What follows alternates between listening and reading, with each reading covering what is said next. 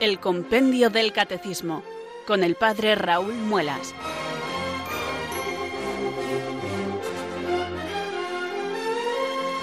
Muy buenas tardes, queridos oyentes de Radio María. Son las 4, las 3 en Canarias. Aquí comienza una nueva edición del programa El Compendio del Catecismo de la Iglesia Católica.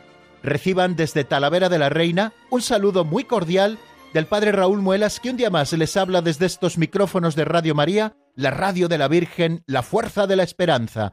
Sed todos bienvenidos.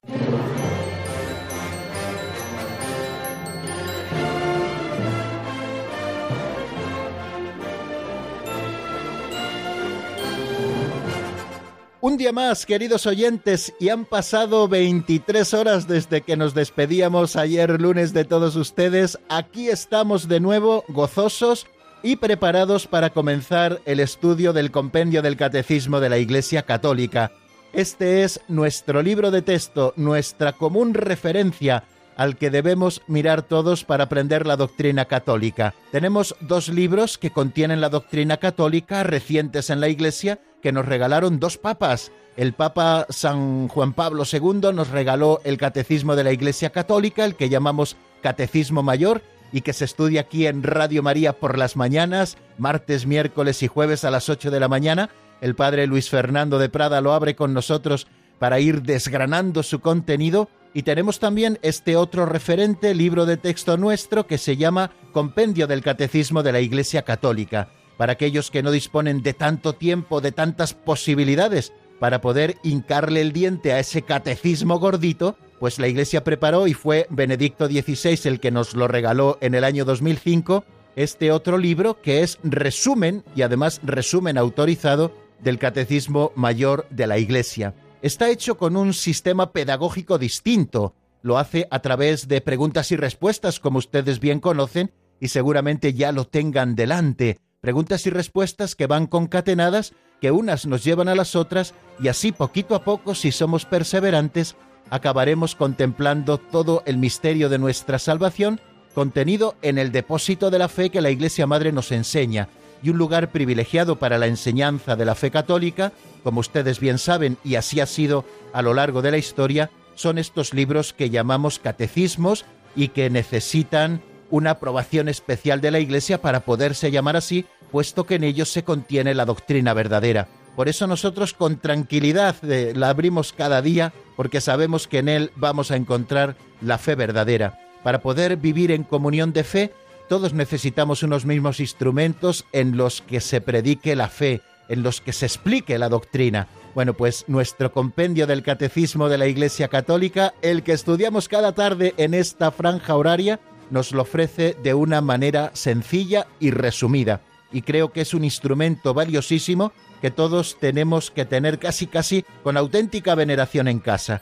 La Sagrada Escritura por una parte que contiene la palabra de Dios escrita y por otra parte el Catecismo Mayor de la Iglesia y el Compendio del Catecismo que nos explican todo el contenido de la fe tal y como la Iglesia nos lo presenta según la inteligencia que ha ido recibiendo de los misterios nos lo va presentando de una manera clara, diáfana, en estos números del compendio en nuestro caso.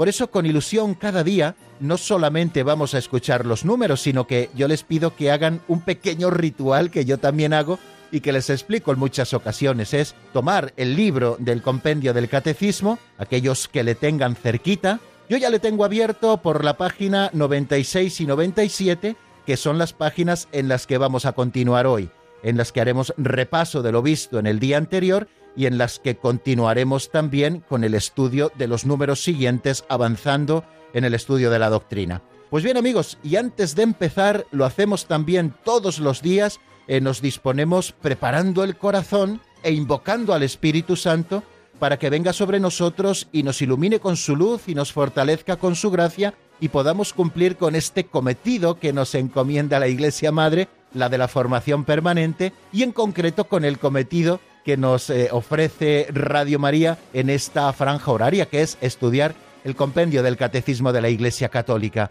Si decimos que nadie puede decir que Jesús es el Señor si no es bajo la inspiración del Espíritu Santo, cuánto más conocer la intimidad de Dios y conocer su misterio salvador. Bueno, pues a Él nos estamos acercando poquito a poco con el compendio. Así que hoy también con confianza rezamos así. Ven Espíritu Santo, llena los corazones de tus fieles y enciende en ellos el fuego de tu amor. Envía Señor tu Espíritu que renueve la faz de la tierra. Oh Dios, que llenaste los corazones de tus fieles con la luz del Espíritu Santo, concédenos que guiados por el mismo Espíritu, sintamos con rectitud y gocemos siempre de tu consuelo. Por Jesucristo nuestro Señor. Amén.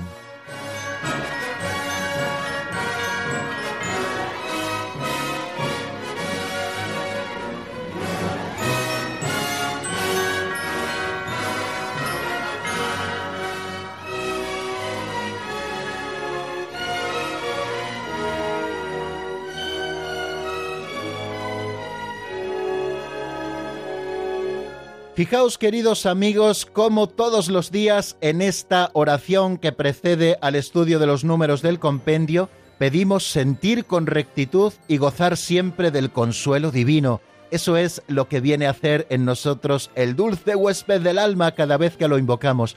Bueno, pues para aprender a vivir con rectitud tenemos el compendio del catecismo y para sentir el consuelo de Dios con todas esas verdades reveladas, también tenemos el compendio del Catecismo de la Iglesia Católica.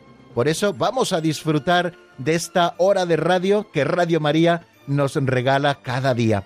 Ya saben que nuestro segundo momento está dedicado a un aperitivo catequético. No entramos así de lleno en el estudio de los números del compendio, sino que lo vamos haciendo poquito a poco. Primero hacemos ese saludo motivacional y la oración al Espíritu Santo, y después entramos en este momento que llamamos pinceladas de sabiduría, porque cada día tomamos prestada de un libro así titulado de don Justo López Melús, una pincelada que es una narración de apenas un minuto que a nosotros nos sirve para reflexionar y para ofrecerles también algún puntito a propósito de lo que aparece que pretende ser una catequesis práctica. Es como el calentamiento que hacen los deportistas, como les he dicho también en alguna ocasión, antes de hacer el ejercicio fuerte. Para que los músculos se preparen, tenemos que calentar los músculos. Bueno, pues también para que nuestra cabecita se prepare y nuestra voluntad se fortalezca y podamos acercarnos al misterio que contienen esos números del compendio del catecismo, pues cada día nosotros hacemos este calentamiento catequético con las pinceladas de sabiduría. La de hoy se titula Sacrificó el caballo Vamos a escuchar en la voz de Alberto el contenido de esta pincelada.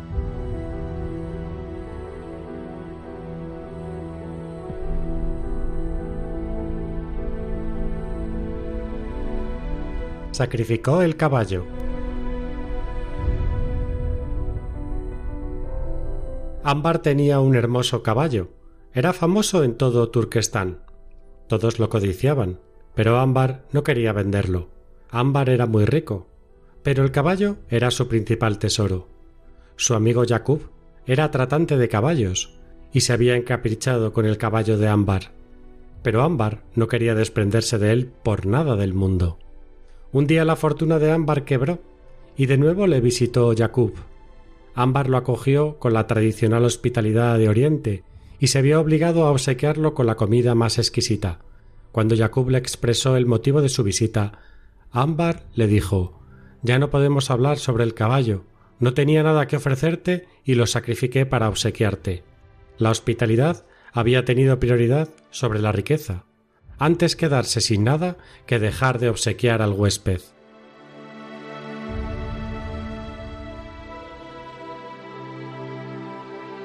Despojando, queridos amigos, de lo truculento que tiene aquello de sacrificar al caballo para ofrecérselo como un manjar exquisito al huésped, creo, queridos amigos, que la pincelada de hoy nos ofrece una enseñanza preciosa. Es legendaria, según nos cuentan, la hospitalidad de los hombres de Oriente, y debía ser también legendaria la hospitalidad de los hombres de Occidente, especialmente aquellos que profesamos la fe católica. El Señor nos ha enseñado a amar a todos y a practicar con todos las obras de misericordia. Por eso, queridos amigos, la hospitalidad es una manera de acoger al que viene a visitarnos y ofrecerle lo mejor que tenemos, porque aquel que viene a visitarnos, aquel que viene a nuestra casa, aquel que viene a nuestro encuentro, en él tenemos que saber encontrar a Cristo Jesús, que a veces se disfraza con las ropas del peregrino que nos visita. Por eso nosotros cuando descubrimos en el hermano a Cristo,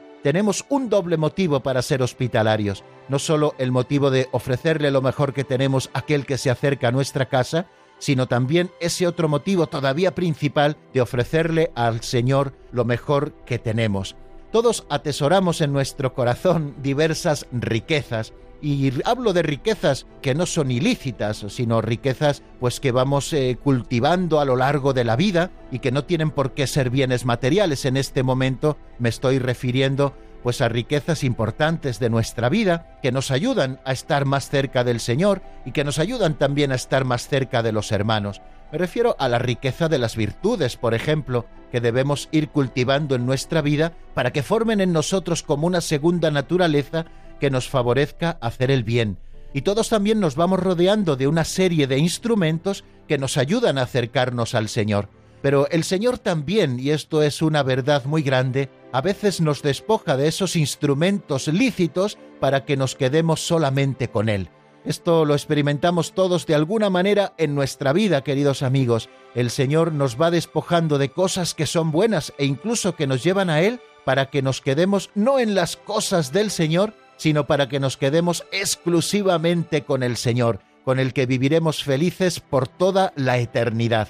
Bueno, pues esto lo supo hacer muy bien Ámbar cuando fue capaz de anteponer la hospitalidad a ese huésped que venía a verle, incluso venía a tratar de comprarle el caballo y quizá con eso había devuelto parte de la fortuna que había perdido Ámbar en ese quebrantamiento de sus bienes que había padecido, bueno, pues prefirió sacrificar esa riqueza que tenía, que era su caballo, para poder ofrecerle algo al huésped que venía a visitarle. Hemos recordado, queridos amigos, en alguna ocasión eso que se cuenta que San Vicente de Paul decía a sus hijas de la caridad, cuando estés en la oración y a tu puerta llame un pobre, no te importe dejar la oración para atender al pobre, porque estarás dejando al Señor por el Señor. Bueno, pues en este sentido tenemos nosotros, queridos amigos, que entender la pincelada de hoy, que nadie que venga a nuestra casa se vaya de ella sin lo mejor de nosotros. Y a lo mejor eh, lo mejor de nosotros en un momento determinado es nuestra sonrisa, esa sonrisa que a veces tanto nos cuesta expresar en la cara porque estamos sufriendo la cruz. A veces el que viene a nuestra casa viene buscando consuelo, un consuelo que a veces también nosotros necesitamos y que no encontramos por ninguna parte, pero que en el nombre del Señor somos capaces de ofrecérselo a aquel que viene contándonos sus penas. Bueno, queridos amigos, terminemos este pensamiento recordando esas palabras del Evangelio a propósito del tesoro escondido o de la perla fina. Aquel comerciante en perlas finas que encontró una de gran valor no tuvo reparo en vender todas las que tenía para comprar esa perla de valor absoluto, o aquel que encontró un tesoro en el campo reunió todo lo suyo para venderlo, hacer dinero y poder comprar ese campo y así disfrutar del tesoro.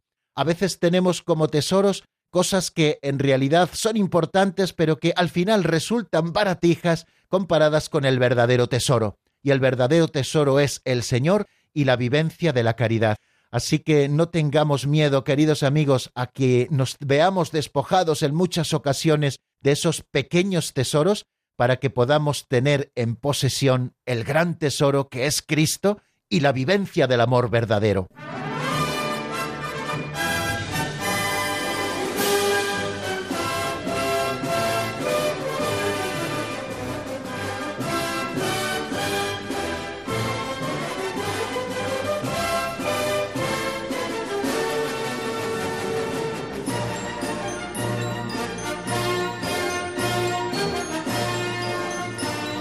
Si ustedes recuerdan, queridos amigos, nos encontramos estudiando la segunda parte del catecismo. La primera la dedicamos a lo que tenemos que creer y la segunda parte del compendio del catecismo lo dedicamos a la celebración del misterio cristiano. Y decíamos que esta segunda parte del compendio del catecismo, igual ocurre también en el catecismo mayor de la Iglesia, tiene dos secciones. La primera sección, que se titula La economía sacramental, que trata de explicarnos con muchos números cómo los frutos de la salvación hoy llegan hasta nosotros a través de unos signos sensibles instituidos por Cristo que nos comunican la misma vida de Dios que es la gracia y que han sido entregados a la Iglesia, que son los sacramentos, bueno, pues en esta primera sección estamos estudiando todos esos elementos generales para luego poder comprender en particular cada uno de los sacramentos, cosa que haremos al estudiar la segunda sección de esta segunda parte del compendio del catecismo. Bueno, pues en esta primera sección en la que todavía nos encontramos y que estamos a punto de terminar, hemos estudiado cosas tan interesantes como qué es la liturgia, qué lugar ocupa la liturgia en la vida de la Iglesia, en qué consiste la economía sacramental, y luego hemos estado dedicados a dos capítulos dentro de esta primera sección de la segunda parte, el primer capítulo que nos habla del misterio pascual en el tiempo de la Iglesia, primero veíamos cómo el Padre, el Hijo y el Espíritu Santo actúan en la liturgia porque la liturgia es obra de la Santísima Trinidad, luego veíamos cómo el misterio pascual se da en los sacramentos de la Iglesia, y nos deteníamos a enumerar cuáles son los sacramentos, qué son estos sacramentos, qué relación existen entre los sacramentos y Cristo, cuáles son los vínculos entre los sacramentos y la Iglesia. También veíamos qué es el carácter sacramental como uno de los frutos de algunos sacramentos, también la relación que los sacramentos tienen con la fe, por qué los sacramentos son eficaces, recuerden aquello del ex opere operato, por el hecho mismo de que la acción sacramental se realiza, estos sacramentos ya son eficaces, y hablábamos también de por qué los sacramentos son necesarios para la salvación. Y luego ya nos deteníamos en considerar el efecto de cada uno de los sacramentos, que es aquello que llamamos la gracia sacramental, y qué relación existen entre los sacramentos y la vida eterna. Y luego habríamos un segundo capítulo que se titula La celebración sacramental del misterio pascual. Y en primer lugar, lo que el compendio del catecismo ha hecho con cuatro preguntas es acercarnos a los elementos comunes a todos los sacramentos, es decir, a la liturgia de la Iglesia, Cuatro preguntas que ya hemos recordado muchísimas veces. ¿Quién celebra? ¿Cómo celebrar? ¿Cuándo celebrar? ¿Dónde celebrar? No me detengo en apuntar nada de cada una de estas cosas porque las hemos repasado por activa y por pasiva en muchísimas ocasiones. Y ayer abríamos el último epígrafe antes de proceder a la segunda sección. Y en este epígrafe último que dedica esta parte del compendio del catecismo, nos habla de la diversidad litúrgica y de la unidad del misterio. Quiere hacernos caer en la cuenta el compendio del catecismo, en primer lugar, que el misterio de Cristo es uno solo, y se pone de manifiesto de manera especial en su misterio pascual, en su pasión, muerte y resurrección. Recuerden cuando en el credo estuvimos estudiando los misterios de Cristo, cómo los distintos misterios de su vida ya nos están hablando de su misterio pascual. Por eso el misterio pascual resume, compendia, expresa de manera perfecta todo el misterio de Cristo. Bueno, pues hay un único misterio de Cristo. Y este misterio de Cristo, la Iglesia lo celebra en los sacramentos para que nos lleguen a nosotros los frutos de la salvación. Bueno, pues hemos dicho que hay un único misterio de Cristo, pero hay una diversidad de maneras de celebrarlo, es la diversidad litúrgica. Bueno, pues esto es lo que estudia el compendio del catecismo en los números 247 en el que ayer nos detuvimos, y también en los números 248 y 249, que si el Señor nos da salud y ánimo y buena voluntad, estudiaremos en el día de hoy. El número 247, el de ayer, porque estamos repasando lo que vimos en el día de ayer, se pregunta por qué el único misterio de Cristo se celebra en la Iglesia según diversas tradiciones litúrgicas. Y responde el compendio del catecismo a esa pregunta tan clara con estas palabras no menos claras. Es, eh, creo que, una explicación muy sencilla, pero muy profunda. El misterio de Cristo, aunque es único, se celebra según diversas tradiciones litúrgicas porque su riqueza es tan insondable que ninguna tradición litúrgica puede agotarla.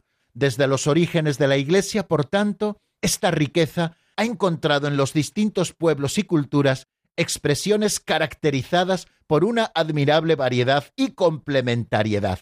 Jesucristo, antes de ascender al cielo, hizo un doble mandato a sus apóstoles. Hizo al mundo entero y predicad el Evangelio, y al que crea y se bautice se salvará. O sea que el Señor manda que prediquen y bauticen. Nosotros lo decimos así con las palabras del Evangelio, y esto quiere significar que Jesús manda que se predique el Evangelio, que el Evangelio arraigue en todos los hombres y en todas las mujeres de todos los tiempos y de todos los puntos cardinales, que se enraíce en su propia cultura, que purifique las culturas para que todos puedan vivir según el Evangelio, que tome lo mejor de cada expresión cultural. Bueno, pues esto ocurre a la hora de predicar el Evangelio y ocurre también, queridos amigos, a la hora de las celebraciones litúrgicas, es decir, a la hora de celebrar los sacramentos y que esta gracia que se nos anuncia en la predicación pueda llegar hasta el corazón de todos los creyentes. Quiere decir que hay un único misterio de Jesucristo que es el que predicamos y es el que celebramos,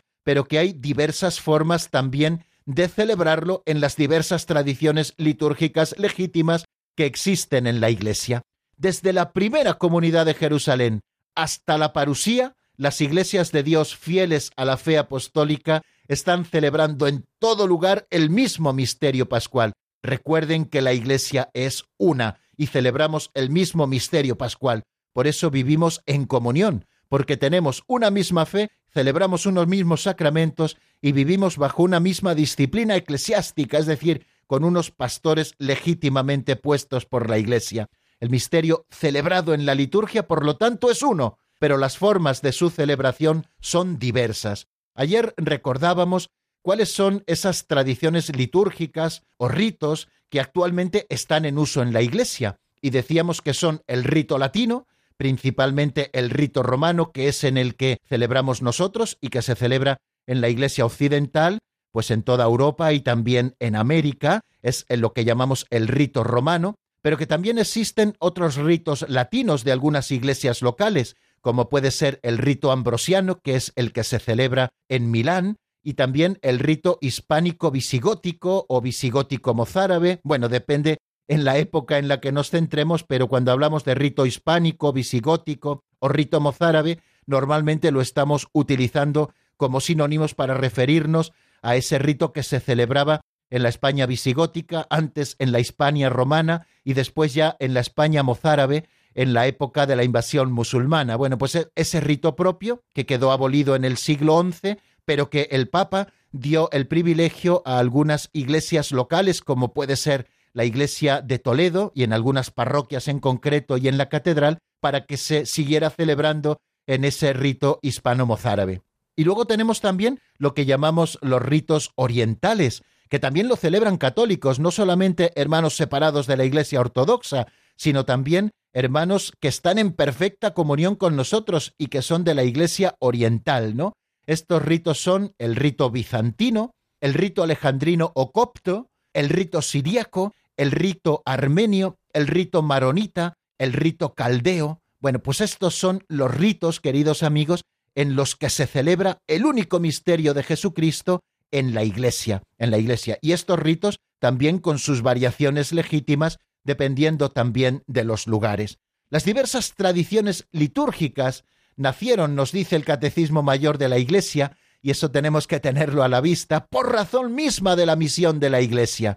Eh, la Iglesia recibe una misión de Jesucristo que es la de ir por el mundo entero. Cuando esta misión el día de Pentecostés se pone en marcha y los apóstoles van recorriendo el mundo entero y después sus sucesores para predicar el Evangelio y que en ellos se celebre el misterio de la salvación, pues hace que las iglesias que van surgiendo y que están en una misma área geográfica y cultural lleguen a celebrar el misterio de Cristo a través de expresiones particulares culturalmente tipificadas. Están arraigadas estas tradiciones para ser legítimas en la Iglesia, en primer lugar, en la tradición del depósito de la fe, ese depósito de la fe que la Iglesia custodia y que la Iglesia enseña y que los apóstoles nos han transmitido. Bueno, pues todas esas tradiciones litúrgicas están arraigadas en el depósito de la fe, también en el simbolismo litúrgico. recuerden que en los sacramentos, como vamos a estudiar dentro de un momento, hay elementos inmutables que vienen del mismo Cristo y que no pueden cambiar, pero hay otros elementos propios también del modo de celebrar que sí son mutables, es decir, que cambian a lo largo de los tiempos, porque la liturgia no es algo que esté disecada, sino es algo que está en constante evolución, ¿no? En constante evolución, sobre todo en esos elementos que son mutables, en esos elementos que pueden cambiar, no en los elementos esenciales que permanecen siempre los mismos. También en la tipificación de estas tradiciones litúrgicas ha tenido mucho que ver la organización de la comunión fraterna, es decir, la estructura de la Iglesia en que se han vivido, ¿no? Eh, si hay una misma jerarquía eclesiástica en toda una zona, bajo un metropolita, en el caso de la Iglesia Oriental, pues todos están bajo una misma tradición litúrgica, etcétera. Todo esto, queridos amigos, ha influido. También ha influido la inteligencia teológica de los misterios, que en determinados momentos se han ido teniendo y en determinados lugares, como la inteligencia de los misterios, esa inteligencia que nos llega por la luz del Espíritu Santo, también ha influido en los modos de celebrar de estas tradiciones litúrgicas. Y no digamos, como ayer apuntábamos también, los tipos de santidad. Hablábamos de que los santos, padres sobre todo de las iglesias, han influido positivísimamente en el desarrollo de estas tradiciones litúrgicas y también en su enriquecimiento, ¿no? Si atendemos, por ejemplo, a la liturgia visigótico-mozárabe, vemos como santos como San Eugenio, San Leandro, San Isidoro de Sevilla, San Ildefonso de Toledo, pues han influido con sus composiciones en el enriquecimiento también y en el desarrollo de esta liturgia hispano-mozárabe de la que antes les hablaba. Y lo mismo ha sucedido en la liturgia romana, que es la que nosotros celebramos, de esta manera, queridos amigos, Cristo, que es luz y salvación de todos los pueblos, mediante la vida litúrgica de una iglesia, se manifiesta al pueblo y a la cultura a los cuales es enviada y en los que se enraiza. La iglesia es católica y por lo tanto puede integrar en su unidad, purificándolas, todas las verdaderas riquezas de las culturas. Creo que esto es un elemento que tenemos que tener a la vista, queridos amigos, que la Iglesia se enraiza en una cultura, purifica aquello que tiene que purificar porque no es conforme con el Evangelio, y luego también la fe se manifiesta en cada cultura propia, en el genio de cada pueblo. Ahí surge también la vida litúrgica de la Iglesia y ahí surgen también las manifestaciones de lo que llamamos la religiosidad popular, propias del genio y de una cultura propias que manifiestan su fe de un modo determinado. Y todo esto legítimamente porque la Iglesia quiere y ve como suyas todas estas tradiciones litúrgicas legítimas. Así nos lo dijo Sacrosantum Concilium, este documento que hemos citado tantas veces del Concilio Vaticano II, en el número 4 nos dice las siguientes palabras. El Sacrosanto Concilio, fiel a la tradición, declara que la Santa Madre Iglesia concede igual derecho y honor a todos los ritos legítimamente reconocidos y quiere que en el futuro se conserven y fomenten por todos los medios. Son riquezas que tiene la Iglesia. Y fijaros hasta qué punto son riquezas que este número 247, que es el que estamos repasando en estos momentos, nos dice que el único misterio de Cristo se celebra según tradiciones litúrgicas diversas porque la riqueza del misterio pascual es tan insondable, tan inabarcable, que ninguna tradición litúrgica puede agotarla. Por eso todas las tradiciones litúrgicas legítimas en la Iglesia tienen cabida, son respetadas y son promovidas por la Iglesia. Bueno, queridos amigos, vamos a detenernos un momentito en la palabra. Vamos a escuchar una canción de Saúl Nava que se titula Gracias, mi Señor, y así vamos repasando mentalmente lo que hemos estado viendo y nos preparamos para dar nuevos pasos en el avance del estudio del compendio del catecismo.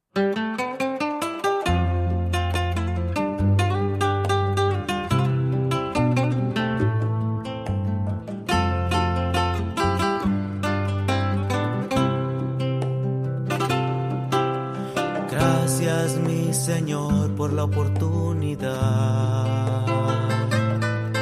de ser parte de tu plan de salvación. Gracias porque entre tantos he sido yo elegido para llevar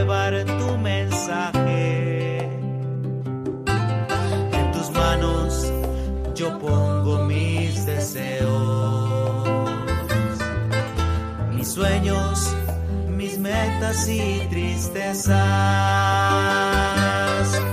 Aquí estoy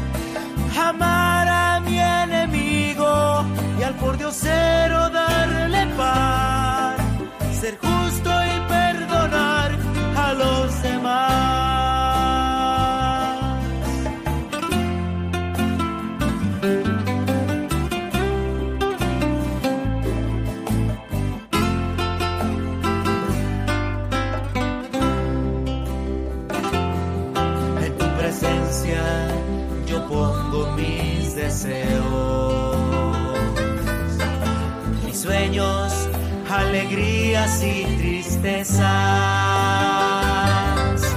Aquí estoy como Pedro y los demás. Enséñame a servir y amar. Enséñame a servir y amar.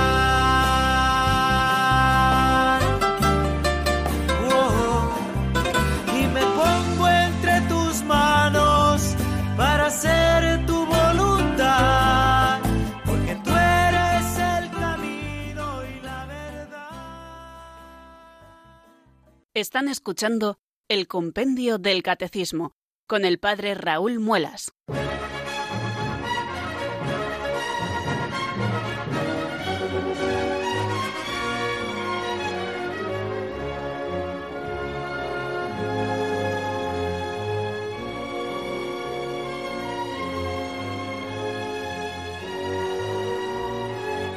Continuamos, queridos oyentes, en la sintonía de Radio María. Estamos en el compendio del Catecismo de la Iglesia Católica y aprovecho para saludar en este momento a aquellos oyentes que se hayan ido incorporando recientemente a nuestra sintonía una vez comenzado el programa. Ya saben que la radio es como una sala abierta donde vamos entrando y saliendo según tenemos la oportunidad. Algunos no pueden escuchar todo el programa, se incorporan a las cuatro y media, otros se tienen que marchar a las cuatro y media. Bueno, pues como el programa siempre es algo vivo, del que está entrando y saliendo gente constantemente situada en cualquier lugar de España y también en cualquier lugar del mundo, porque recuerden que pueden escuchar este programa desde cualquier lugar del mundo con acceso a Internet tecleando www.radiomaria.es y empezando a oír en directo los programas. También existen unas aplicaciones para los móviles, para las tablets, en las distintas plataformas para que ustedes puedan escucharlo con mayor facilidad. Bueno, pues saludados nuevamente los oyentes del programa. Vamos a seguir avanzando en el estudio del compendio del catecismo. Para terminar esta primera sección de la segunda parte del catecismo, eh, si hemos dicho que existen diversas tradiciones litúrgicas y hablamos de tradiciones litúrgicas legítimas, utilizamos esta palabra para diferenciarlos quizá de otras tradiciones entre comillas que han ido surgiendo y que en realidad son desviaciones de la manera verdadera de celebrar que nos marca la Iglesia. Bueno, pues por eso aparece este número 248 que se pregunta qué criterio asegura la unidad dentro de la multiformidad. Es decir, para que una tradición litúrgica sea considerada legítima dentro de la Iglesia y en la unidad de la catolicidad, ¿qué criterios tienen que tener? Bueno, pues vamos a ver lo que nos dice el compendio del Catecismo en la voz de Marta Jara.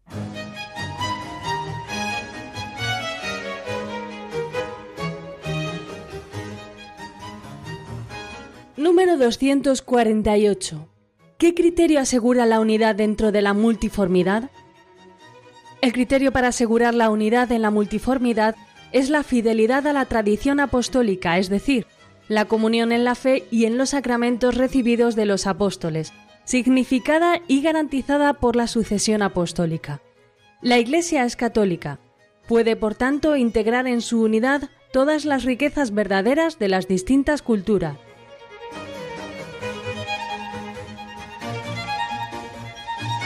escueto y preciso como siempre el compendio del catecismo. Para qué decir con más palabras lo que se puede decir con pocas. Lo acabamos de escuchar, el criterio para asegurar la unidad en la multiformidad es la fidelidad a la tradición apostólica, es decir, la comunión en la fe y en los sacramentos recibidos de los apóstoles, significada y garantizada por la sucesión apostólica. La Iglesia es católica, puede por tanto integrar en su unidad todas las riquezas verdaderas de las diversas culturas. Bueno, pues aquí se nos ofrece ese criterio que asegura la unidad dentro de la multiformidad.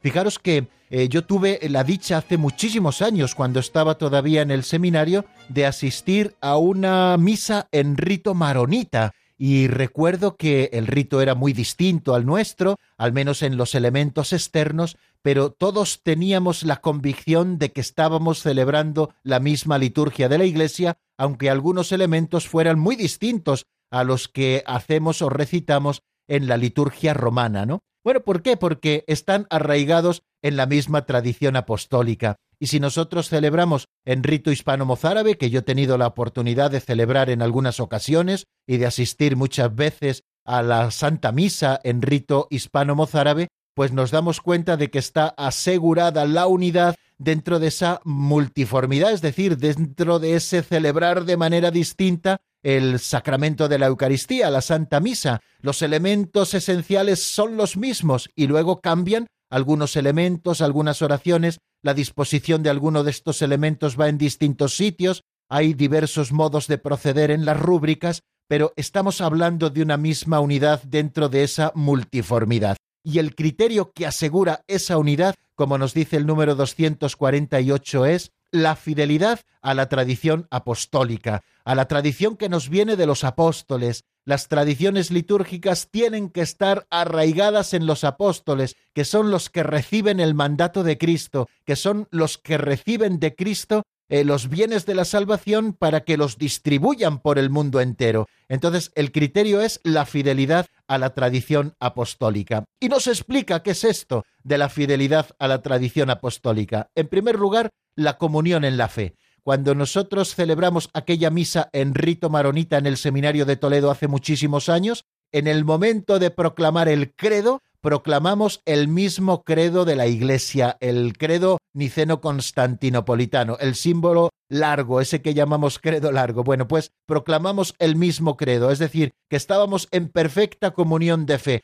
Y cuando nosotros celebramos en rito, por ejemplo, hispano-mozárabe, como antes les decía, también se reza el credo niceno-constantinopolitano con alguna aclaración a mayores que ofrece también la liturgia mozárabe. Habla de homoousios con el Padre, es decir, de la misma naturaleza, pero el credo es el mismo, la fe es la misma. Estamos en fidelidad a la tradición apostólica cuando estamos en la comunión de la fe, es decir, que estamos profesando los mismos misterios de la fe manifestados principalmente en los símbolos de la fe. Y también nos dice que estamos en fidelidad a la tradición apostólica no solo cuando estamos en comunión en la fe, sino también en los sacramentos recibidos de los apóstoles. Cuando nosotros celebramos los sacramentos que recibimos de los apóstoles, y recuerden que estos sacramentos, como define la Iglesia en el concilio de Trento, son siete, ni más ni menos. El bautismo, la confirmación, la penitencia, la Eucaristía, la unción de enfermos, el orden sacerdotal y el matrimonio. Esos son los siete sacramentos recibidos de los apóstoles. Esto es la fidelidad a la tradición apostólica, la comunión en la fe y en los sacramentos recibidos de los apóstoles, significada y garantizada en la sucesión apostólica, que es el tercer elemento de la vivencia en la comunión católica, que es la sucesión apostólica. Y ya sabemos lo que es la sucesión apostólica, que se da en los obispos. Los apóstoles dejan como sus sucesores a los obispos, estos obispos ordenan a su vez obispos y así sucesivamente hasta llegar a nosotros. De manera que si nosotros tomamos uno de nuestros obispos y pudiésemos ir hacia atrás haciendo su árbol genealógico, siempre llegaríamos a algún apóstol. La Iglesia Católica, como nos dice este número 248 de manera preciosa, es universal y puede, por tanto, integrar en su unidad todas las riquezas verdaderas de las distintas culturas.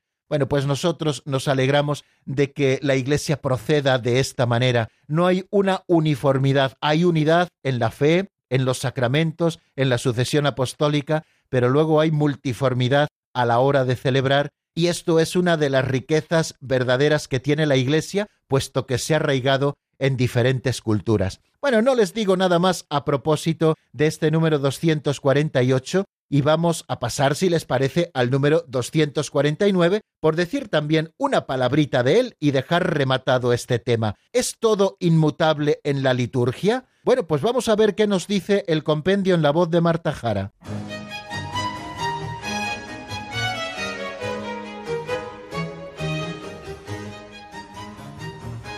Número 249. ¿Es todo inmutable en la liturgia? En la liturgia, sobre todo en la de los sacramentos, existen elementos inmutables por ser de institución divina que la Iglesia custodia fielmente. Hay después otros elementos susceptibles de cambio que la Iglesia puede y a veces debe incluso adaptar a las culturas de los diversos pueblos. También en este caso conciso y profundo el compendio del catecismo en la respuesta que nos da a este número 249 en la liturgia, sobre todo en los sacramentos, existen elementos inmutables por ser de institución divina que la Iglesia custodia fielmente. Hay después otros elementos susceptibles de cambio que la Iglesia puede y a veces debe incluso adaptar a las culturas de los diversos pueblos. Si nosotros habláramos un poquito así teológicamente con terminología teológica, y ya saben que no me gusta utilizarla así mucho porque estamos en una catequesis que ha de ser entendida por todos. Esto siempre lo decimos. Eh, tenemos que utilizar un lenguaje como muy sencillo, pero me van a permitir ahora que hable de la materia y de la forma de los sacramentos. Esos serían los elementos inmutables. Y luego todo lo que rodea al rito podemos decir que son elementos mutables. Por ejemplo, en el bautismo, ¿Cuáles serían los elementos inmutables? En primer lugar, derramar agua sobre la cabeza del bautizado, mientras se dicen las palabras que el mismo Cristo nos mandó decir, yo te bautizo en el nombre del Padre y del Hijo y del Espíritu Santo. Esos son los elementos inmutables del bautismo. Luego todo lo demás que aparece en el rito del bautismo puede modificarse de alguna manera, ¿no? Ya seguramente todos recuerden cómo es el rito del bautismo. Se comienza primero con un rito de acogida en el que se pregunta el nombre del niño y en el que se les dice a los padres si saben que están obligados a educarlo en la fe para que este niño, guardando los mandamientos de Dios, ame al Señor y al prójimo como Cristo nos enseña en el Evangelio. Después viene una segunda parte que es la liturgia de la palabra y después viene la tercera parte que es la liturgia propiamente bautismal en la que rezamos las peticiones, hacemos las letanías, hacemos una oración de exorcismo, ungimos al niño con el óleo de los catecúmenos en el pecho, después bendecimos el agua, bueno, y después de bautizarle, que es propiamente lo inmutable del sacramento, derramar agua mientras se dice yo te bautizo en el nombre del Padre y del Hijo y del Espíritu Santo, bueno, pues después de eso vienen también otros ritos.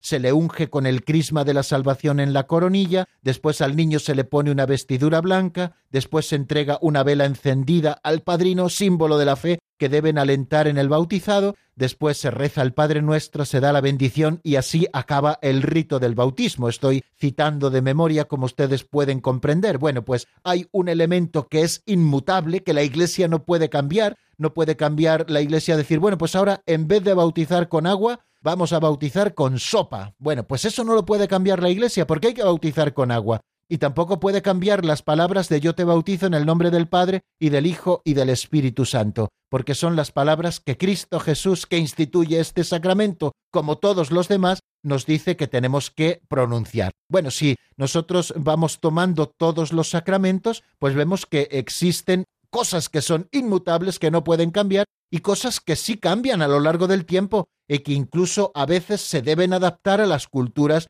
de los diversos pueblos como la Iglesia ha venido haciendo a lo largo de los siglos. Pongamos el ejemplo del sacramento de la Eucaristía. Bueno, pues hay algo que es inmutable en el sacramento de la Eucaristía. En primer lugar, la materia, que es el pan y el vino de la Eucaristía, es decir, pan y vino natural. Bueno, pues, y luego las palabras por las cuales se produce la transustanciación después de invocar al Espíritu Santo con la epíclesis consecratoria, que sería tomad y comed todos de él, porque esto es mi cuerpo que se entrega por vosotros. Y en el caso de la consagración del vino es tomad y bebed todos de él, porque este es el cáliz de mi sangre, sangre de la alianza nueva y eterna, etcétera, etcétera. Si se dan cuenta, en la Iglesia hace poquito ha cambiado en la traducción castellana alguna palabra propia de la narratio institutionis, que será entregada por vosotros y por todos los hombres, se decía antes, y ahora se dice y por muchos, para ser todavía más fieles a la tradición apostólica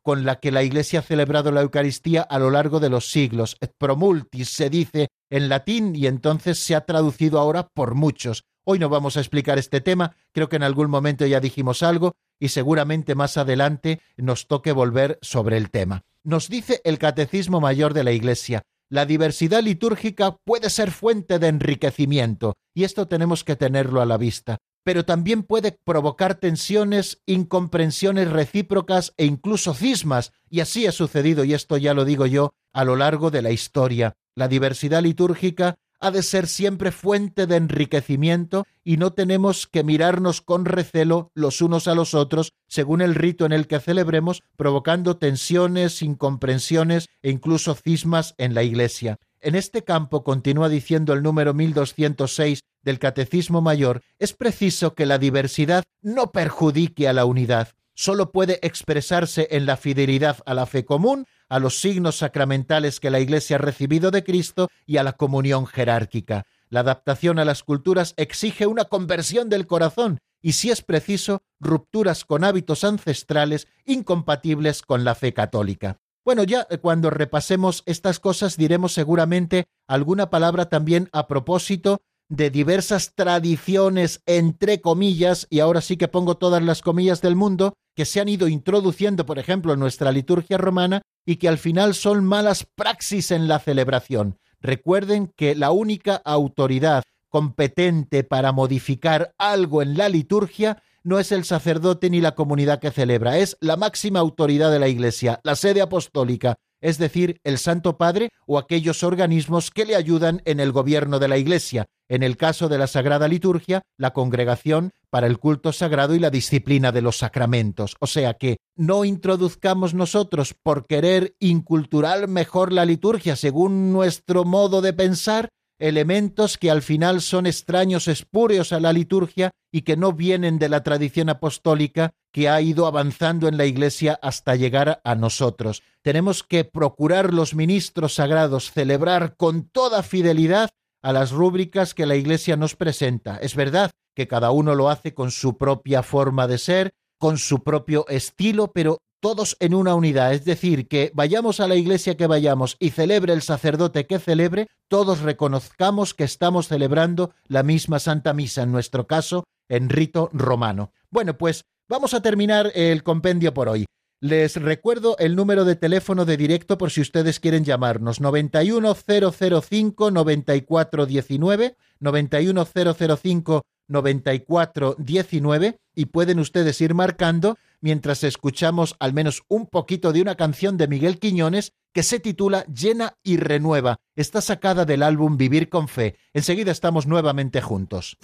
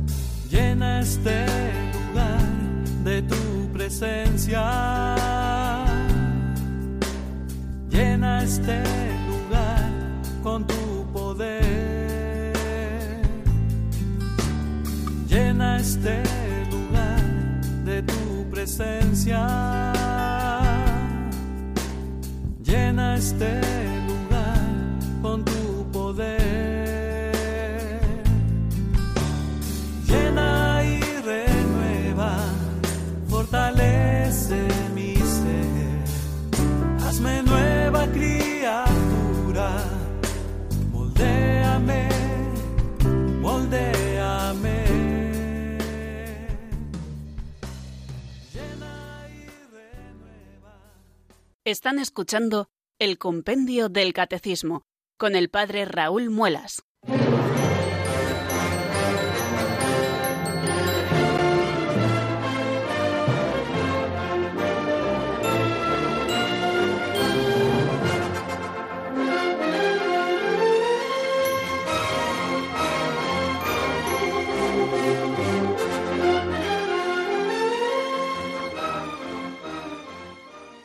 Algo menos de 10 minutos, queridos oyentes, nos separan de las 5 de la tarde y abrimos ahora en este momento las, eh, los teléfonos de directo de nuestro programa para que ustedes puedan eh, colaborar en él. Eh, ya saben que una colaboración es hacer alguna pregunta de algo que no comprenden bien, pero también eh, el ofrecernos algún testimonio, alguna propia experiencia a propósito de lo que estamos diciendo. Tenemos un número de teléfono que es el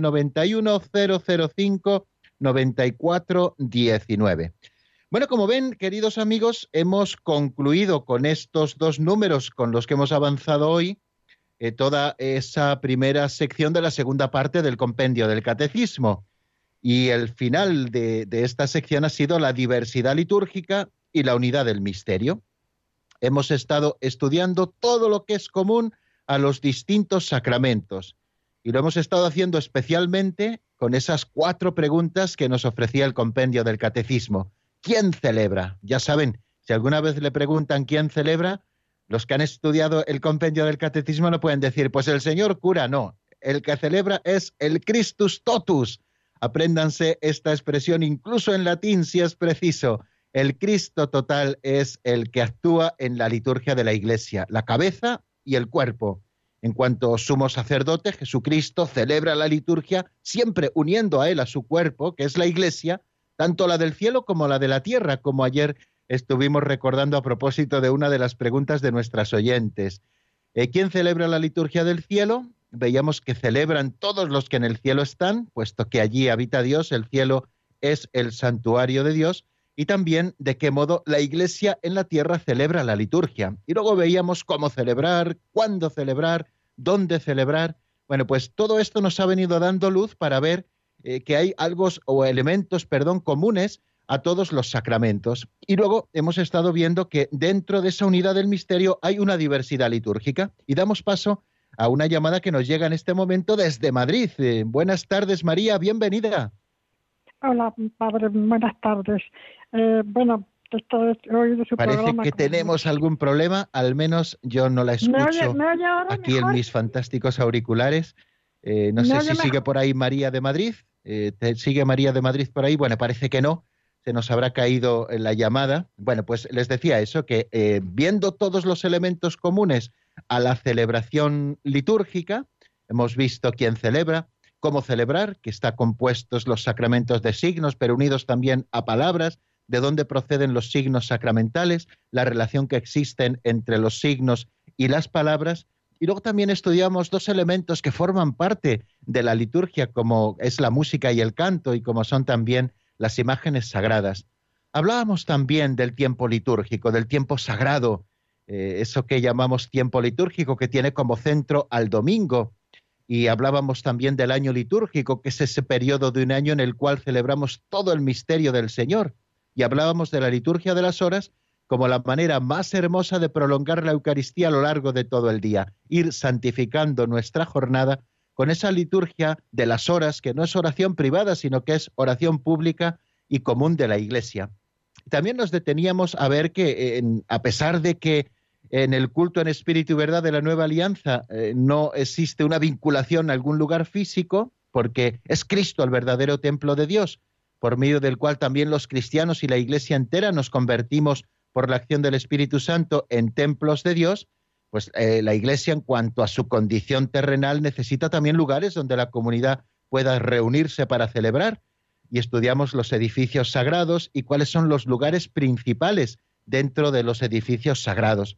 Y por último, nos hemos detenido en que la celebración de la liturgia no es uniforme, que existe una unidad porque hay un solo misterio de Cristo que es el que celebramos en la liturgia, pero que existen eh, diversidad de familias litúrgicas legítimas en la Iglesia, tanto en la Iglesia de Oriente como en la Iglesia de Occidente, que son modos de celebrar, partiendo de lo esencial que nos viene de los apóstoles y del mismo Cristo, y luego elementos accesorios que son fruto también de la inculturación de la predicación y de la celebración en los distintos pueblos en los que el Evangelio se ha arraigado. El Evangelio se arraiga en las culturas, las purifica, las libra de elementos que no son acordes al Evangelio y luego las plenifica y de qué manera cuando se convierten en cultura cristiana, esas culturas propias de los pueblos.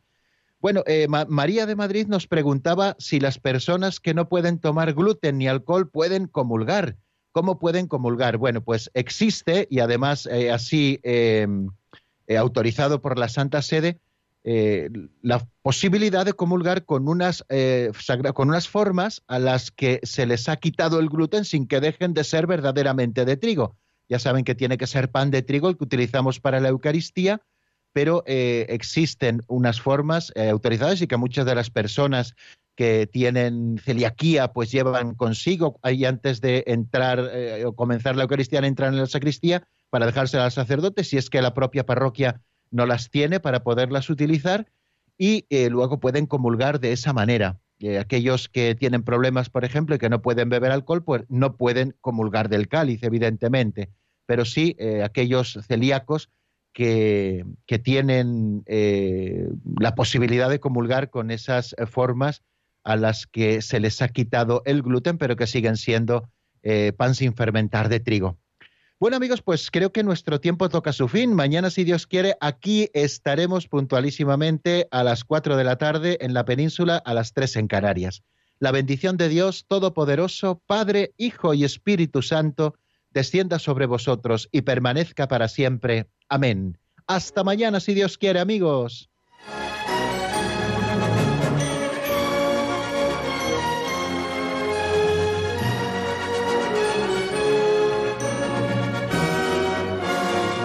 El Compendio del Catecismo con el Padre Raúl Muelas.